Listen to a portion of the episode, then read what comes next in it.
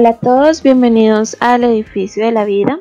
Mi nombre es Diana Gutiérrez y estamos aquí junto con el doctor Juan Carlos Ujía para ofrecerte un espacio cada semana donde veremos la vida como una construcción. ¿Estás preparado? Trae tu bebida favorita y ponte cómodo. Compartamos juntos este espacio lleno de reflexión y armonía, porque desde aquí hoy somos Malacay para todos. Gracias doctor por acompañarnos el día de hoy. ¿Cómo se encuentra?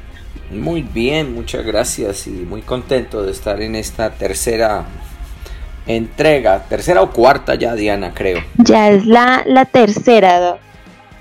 Ah, ok, muy bien. Porque hoy, hoy vamos a iniciar con, con el segundo piso, que es la pareja, como nos contabas tú eh, la semana pasada. Entonces, Doctor, para comenzar hoy em, con este tema que, seguramente a muchos de nuestros oyentes eh, estarán ansiosos por, conocerlo y es que mm, una pregunta que, que pues para iniciar sería entonces, ¿los seres humanos logramos vivir solos o siempre tenemos que tener alguien al lado, una pareja? Ah, esa es una muy buena, eh, muy buena pregunta para el tema de la pareja, que es el segundo piso del edificio de la vida. Y es que todos los seres humanos estamos hechos de tal forma que eh, nos volcamos hacia otro. Eso se llama trascendencia, es decir, queremos salir de nosotros, necesitamos salir de nosotros. Y una de las formas de salida se llama pareja sea cual sea la modalidad que escojas para vivir en pareja, eh, no estoy hablando de un matrimonio, de una ceremonia, de un ritual, sino la necesidad de tener cerca a nosotros una persona, cerca afectiva, emocional, sentimentalmente, que esté cerca a nosotros y que nosotros estemos cerca de esa otra persona. Entonces, desde esa perspectiva, estamos hechos para eso. O sea, el ser humano, además de ser un ser social, de poder vivir para, con otras personas, es, es importante para cada uno de nosotros tener que tener un foco alrededor de con quién vivir, para quién vivir. O sea que bajo ese punto de vista todos necesitamos de la pareja. ¿Se puede vivir sin pareja? Claro que sí, sí se puede. Y de hecho lo vemos, vemos personas que no viven en pareja, o personas que han renunciado a su pareja, o personas que han tenido experiencias equivocadas de pareja. Pero eso es otra perspectiva. Esa no es la perspectiva, digamos, de seguir el curso.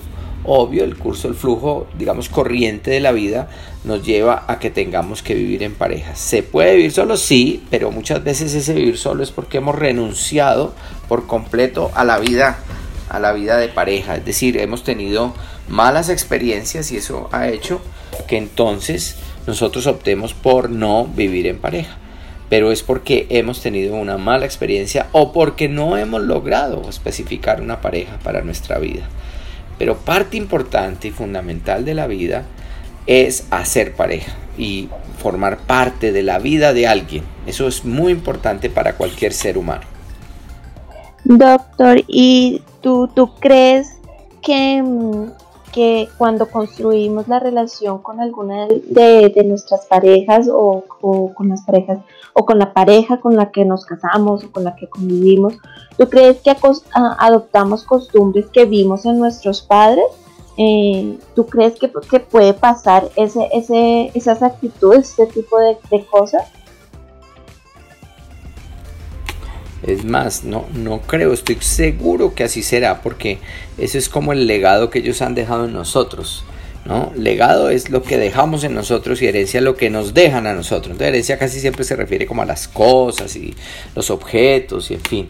Pero legado es lo que han dejado en nosotros. El modelo que tenemos para nosotros hacer pareja es la pareja de donde venimos, que es la pareja de nuestros padres. Ellos más que ser padres o antes que ser padres fueron y son pareja. Y eso influye poderosamente en nosotros, influye su estilo, su forma, las maneras de cómo, cómo discutían, cómo arreglaban, cómo se sobreponían a las adversidades, cómo trabajaban juntos o no.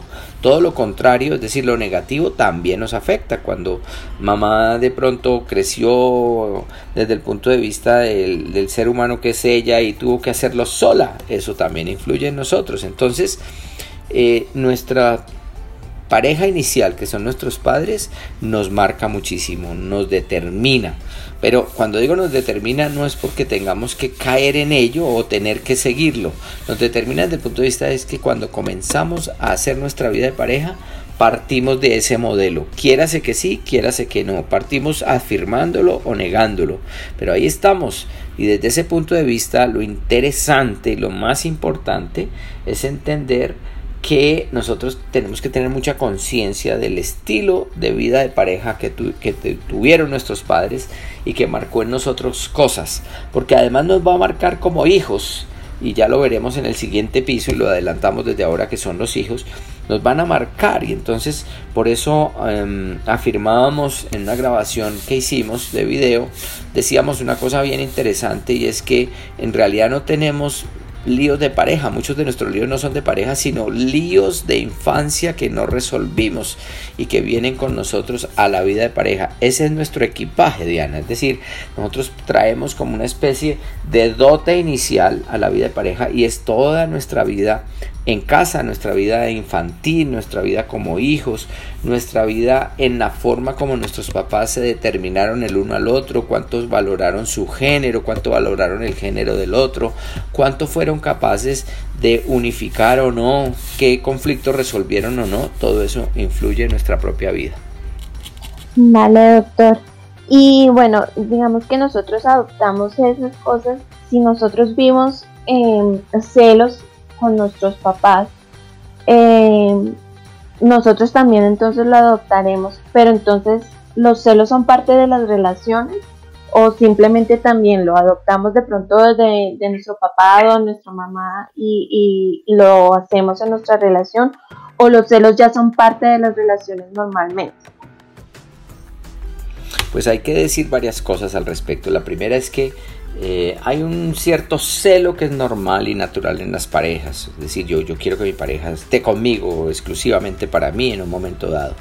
Pero también debemos decir que los celos, cuando desbordan esa naturalidad y se convierten en algo obsesivo, en una obsesión de control del otro, ya son un problema serísimo en la relación de pareja. Serísimo, porque no le permiten al otro crecer, porque no le permiten a la otra persona ser quien debe ser en la vida de pareja y en la vida personal e individual. Entonces, algo muy importante es entender que debemos tener mucha conciencia de cómo estamos vivenciando esto de los celos. Ahora, la vida de nuestros padres y, la marca que ellos dejaron en nosotros no es una marca que tengamos que seguir.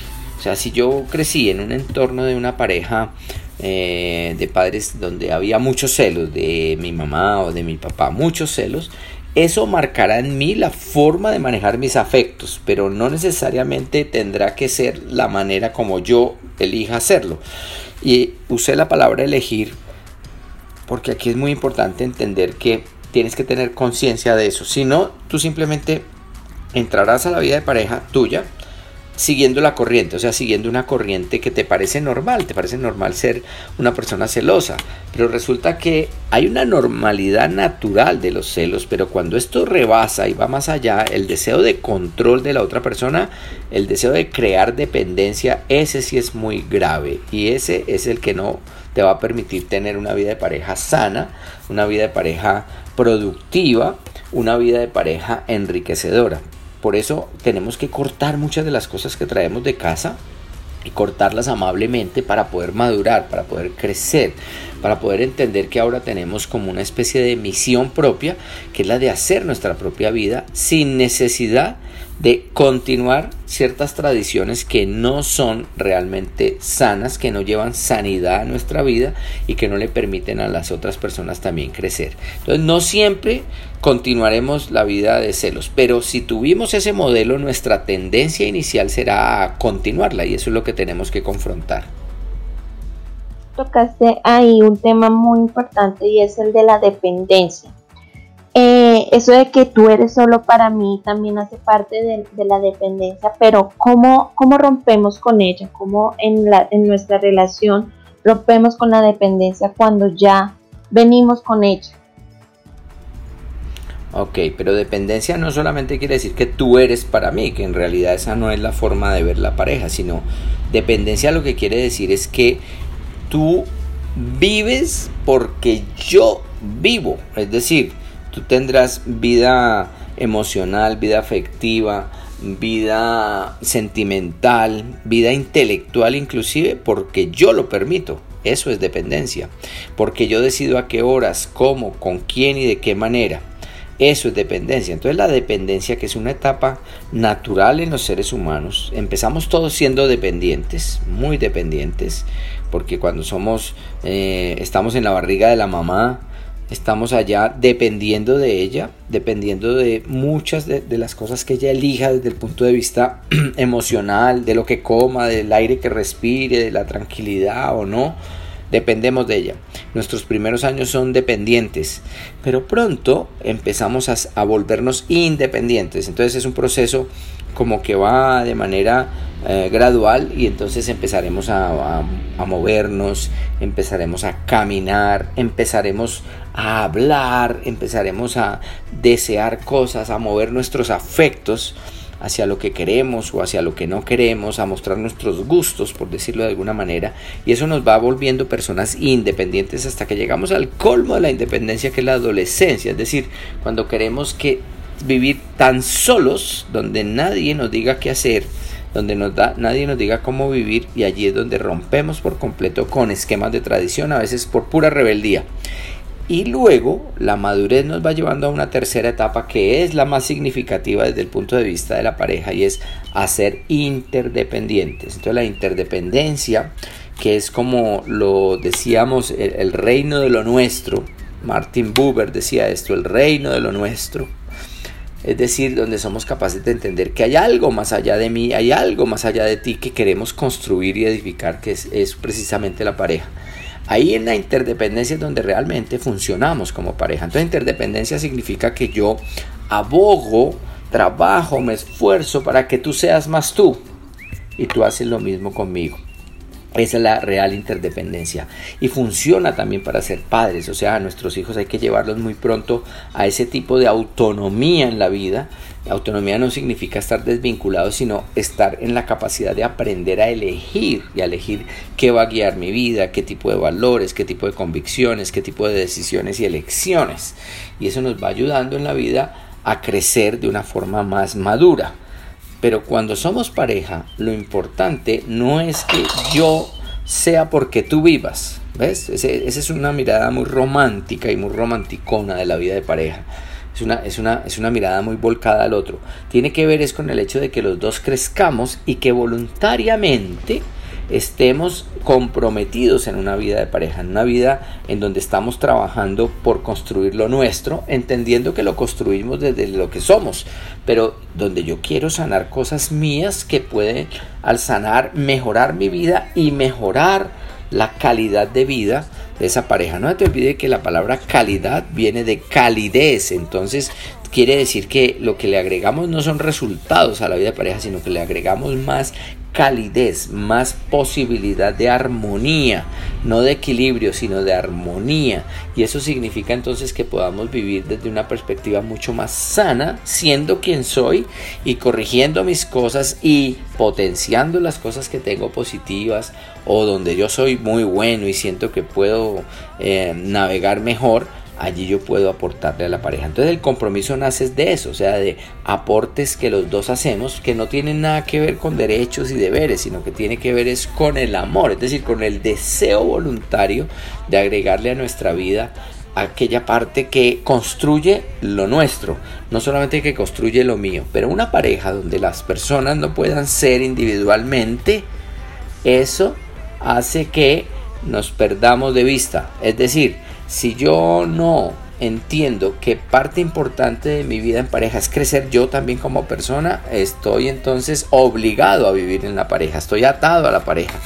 Y se pierde de vista lo nuestro, porque la, vida de pareja es una vida voluntaria, libremente voluntaria, espontáneamente voluntaria y eso es muy importante para poder determinarnos como pareja. Entonces fíjate que el proceso desde la dependencia, pasando por la independencia, llegando a la interdependencia, es lo que llamamos madurez. Es la madurez en la relación con las demás personas. Y es entender que el ser humano que tú eres, Diana, le aporta a otros. O sea, es, es darte a ti, es donarte a ti como ser humano para lograr eh, aportar en la construcción y en la edificación del ser humano que es la otra persona, tu pareja en este caso. Cuando seas mamá entenderás que la pareja, que ahora se transforman en papá y mamá, asumen toda esa posibilidad para hacer crecer a sus hijos, darles lo mejor de ellos para que crezcan desde el punto de vista de esa realización.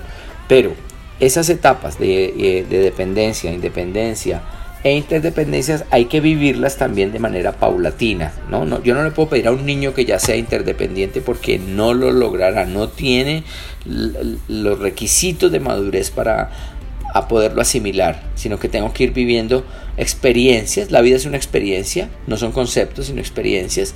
Y tengo que ir viviendo experiencias, pero si las vivo en un entorno amoroso, en un entorno donde me brindan la posibilidad de confrontar qué pasa cuando elijo, qué pasa cuando no elijo, qué pasa cuando decido, qué pasa cuando no decido. Todo ese tipo de cosas, pues yo voy a crecer voy a tener más oportunidades de madurez que una persona que no logra contar con ese entorno, con ese ambiente que le facilite la vida. Entonces es cuando vamos entendiendo que este es un viaje en el que estamos tan conectados unos con otros, pero principalmente con la gente que decimos que tanto amamos. Y ese es un poco el entorno y, el, y el recorrido que se hace en la vida de pareja pasando por las etapas.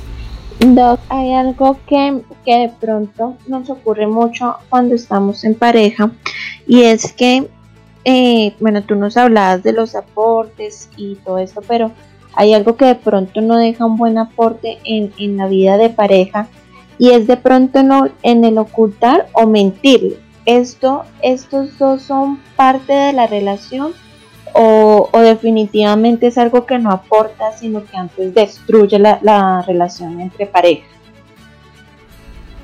Sí, fíjate que eh, el, mentir, el ser deshonestos, eh, hiere mucho el vínculo de pareja.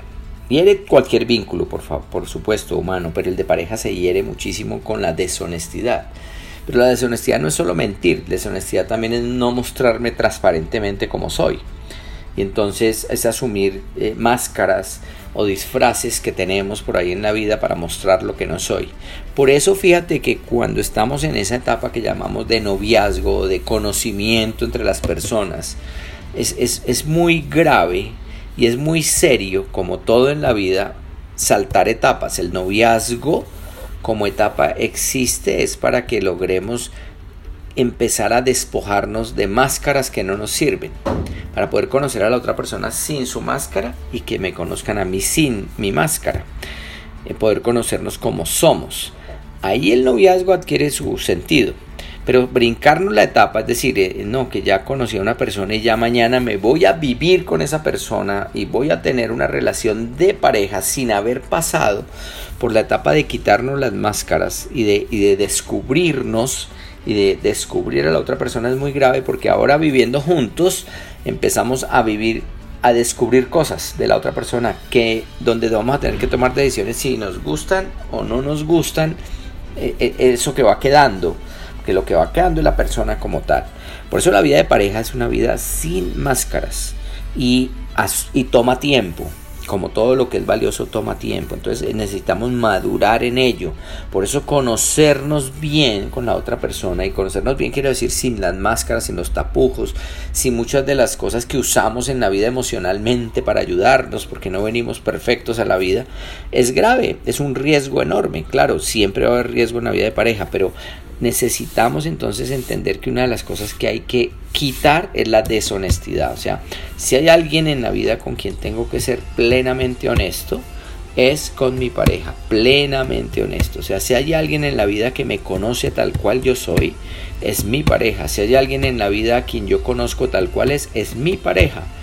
Pero para llegar a eso, necesitamos que pase tiempo, experiencias, confrontación, y cuando digo confrontación es estar frente a frente, desde el punto de vista de la vida. La vida real nos lleva a esta confrontación, nos lleva a, a encontrarnos el uno con el otro de tal forma que tengamos que asumir los retos de la vida. Los retos de la vida son ganar, perder, eh, tener dinero, no tenerlo, eh, tener salud, no tenerla.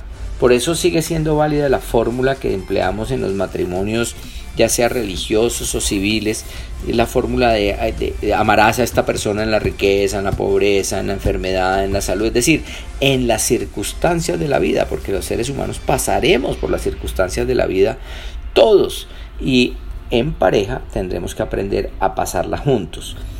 Es muy riesgoso ser una pareja que apenas está quitando las máscaras y ahora somos padres.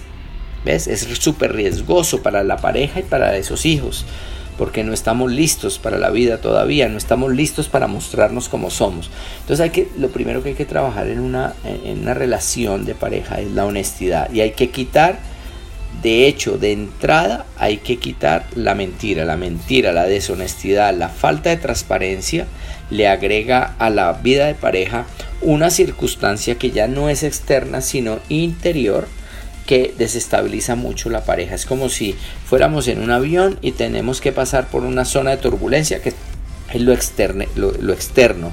Eso es lo exterior y los pilotos están entrenados para eso. Pero también es como si pasando esas turbulencias, en medio de la turbulencia, empezáramos a notar que uno de los pilotos no está cumpliendo con su papel o no sabe hacerlo o que tiene eh, o, que mintió para llegar a ser el piloto de esa, de esa aerolínea o de ese avión y ahí ya empezamos a tener problemas porque no tenemos la capacidad para enfrentar las turbulencias externas, las circunstancias externas de la vida.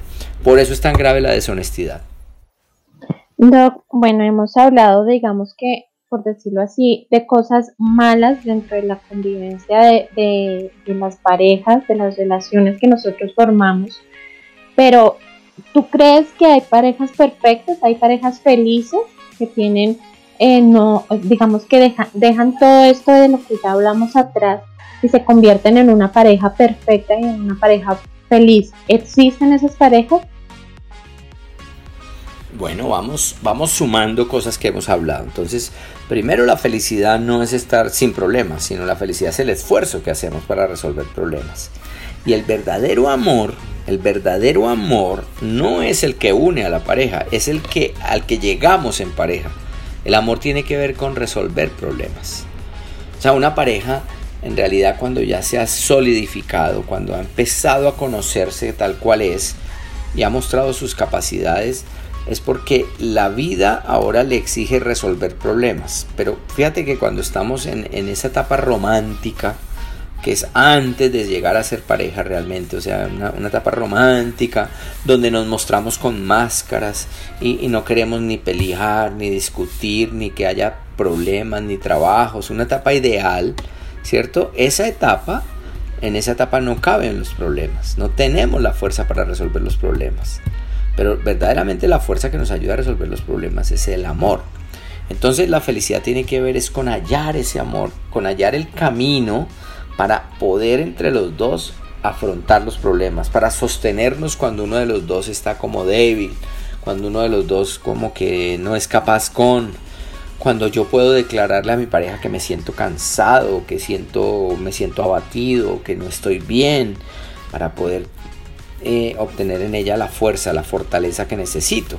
Ese es el amor realmente y ahí es donde está la felicidad de la pareja y de la vida del ser humano. Entonces sumamos cosas. Ahora, ¿existe lo perfecto? No, en este mundo no hay parejas perfectas igual no hay padres perfectos, igual no hay hijos perfectos, igual no hay trabajo perfecto, no hay nada perfecto. Pero eso no quiere decir que entonces no hagamos el esfuerzo, y en filosofía decimos, de ser perfectibles, es decir, de trabajar en torno del mejoramiento personal del mejoramiento de lo que yo soy. Pero no mejoro porque tú me lo digas, sino mejoro es porque voluntariamente encuentro que hay factores hechos de mi vida, máscaras, cosas artificiales, marcas que quedaron de la, de la época de infancia que debo mejorar. Y, es cuando yo empiezo a trabajar en mí para poder aportarle lo mejor de mí, la, la parte sana y no enferma a mi vida de pareja, o la parte insana, pues para que no lo llamemos enfermo. Y eso nos lleva a pensar muy seriamente en que la, la perfectibilidad, el hecho de ser perfectibles es, digamos, como la, la, gran posibilidad que se tiene en la vida humana y en la vida de pareja y en la vida de familia. O sea, para que entendamos que no voy a lograr la perfección. O sea, no hay ninguna familia donde... Ah, porque no otra vez asumimos cosas tontas como que ser perfectos es que no haya discusiones o que no haya desarmonía o que alguien no se queje nunca. Porque eso va a pasar, siempre lo vamos a encontrar. Pero sí lo importante es encontrar la fortaleza, o sea, el amor que nos va a permitir ver las cosas de una manera distinta. Allí es donde hay que trabajar, Diana, en eso, en fortalecernos mutuamente. Y para eso tenemos que estar fuertes, o sea, tenemos que estar trabajando nuestra propia condición emocional, afectiva, sentimental, de pensamiento, o sea, intelectual, y además nuestra fortaleza comportamental, de actitudes. Allí es donde tenemos que trabajar seriamente para aportarle eso a nuestra vida de pareja y a nuestra vida de familia. Doc, bueno, y para, para finalizar, yo te tengo una pregunta que, de pronto muchos, muchos mm, lo dudamos o, por, cosas que de pronto nos pasan en relaciones pasadas, de pronto eh, no, no, lo, no lo vemos Mm, y que de pronto es un poco eh, romántico, como dices tú, pero ¿tú crees que en algún momento encontramos el famoso amor de la vida? el amor de la vida. Bueno, yo lo que creo es que en la vida, en la vida encontramos el amor, pero lo más importante es saberlo manejar. O sea, saber acrecentar el amor, pero siempre teniendo en cuenta que el amor es fuerza, fortaleza para la vida. El amor es cuando tú tienes una plantita en casa y decides a esa plantita ponerle el agua adecuada. Ni más ni menos, sino lo que la plantita necesita. Entonces el amor en pareja es conocer a la otra persona de tal manera que yo pueda agregarle a esa persona el agua que necesita pueda agregarle el reto que necesita en la vida, la compañía que requiere en la vida, el despliegue de ternura que esa persona necesita, pero también las posibilidades de animarla y reanimarla cuando lo requiere. Ese es el verdadero amor, pero eso no puede surgir si yo no me conozco a mí mismo. O sea, imposible conocer al otro si yo no me conozco. Porque cuando yo me conozco, yo puedo también a mi pareja decirle lo que yo necesito, el tipo de agua que necesito y la cantidad de agua que requiero. O sea, el conocimiento no es solamente como intuir, sino poder también saber qué es lo que la otra persona necesita y requiere. Y esto funciona en todos los niveles de la vida, es decir, no solamente en el nivel de la relación de pareja, sino en cualquier relación, porque el ideal es construir una común unidad, es decir, que seamos la comunidad más primordial que tiene el ser humano, que es la pareja. Y por eso necesitamos trabajarla en conjunto, tener el compromiso, la disposición para trabajar la pareja. Uno de los líos terribles es que una vez somos pareja, es decir, creemos que ser pareja es vivir con otra persona, o sea, ya vivo con la otra persona y ya no vuelvo a trabajar eso porque se da como por hecho que ya somos pareja. Y en realidad necesitamos trabajar, cultivar la pareja necesitamos cuidar, abonar, abonar la vida de pareja, necesitamos el compromiso permanente. Entonces, no es el amor de la vida, sino que en la vida encontramos el amor como esa capacidad de fortalecer a otro. Y nos unirá tanto esto, nos ayudará tanto esto que ahora podemos criar un hijo Criar un hijo es que dos ahora se tengan que poner de acuerdo para que salga lo mejor de ellos para ese hijo y no que salga lo que sale, o sea, mamá y lo que, lo que sea, o salga lo peor, porque entonces ese siguiente piso, que son los hijos, empezarán mal, no tendrán un ambiente adecuado y correcto y tendrán que eh, ponerse en la carrera de la vida con muchas dificultades. Entonces, si nosotros le podemos ahorrar a nuestros hijos algunas dificultades para ponerlos en la carrera de la vida mejor posicionados, pues hay que hacerlo. Y mejor posicionados me refiero a que ellos conozcan, por ejemplo, qué es el amor, como ese esfuerzo grande, ese trabajo inmenso de comprometernos y de trabajar para el otro. Si ellos lo conocen en casa, les será más fácil cuando ellos construyan su propia vida de pareja. Los hijos son esa parte vital en donde vamos a poner a prueba cuánto amor, es decir, cuánta fortaleza realmente tenemos en pareja. Los hijos miden y son muy exigentes desde ese punto de vista. Alguien tan chiquitito como un bebé cambia todo. Cambia la vida de pareja, cambia la forma de vernos, de mirarnos, de trascender y cambia nuestras prioridades. Entonces, por eso hay que aprender también a trabajar en torno de esa otra forma de ver la vida, de ver la edificación de la vida, que son los hijos. Y entonces, fíjate, el yo que sostiene a la pareja, ahora la pareja sostiene a los hijos y exigirá cada vez mayor determinación de parte nuestra para asumir un compromiso que ya no es solamente el de la pareja, sino hacia los hijos. Eso es lo que estaremos desarrollando próximamente. Bueno, doctor, pues muchas gracias. Muchas gracias por tu tiempo y los vemos entonces en la próxima semana con este nuevo piso que es la construcción con nuestros hijos. Entonces, doctor, muchas gracias por tu tiempo y nos vemos entonces en la próxima semana con este nuevo episodio. Claro que sí, muchas gracias, nos vemos.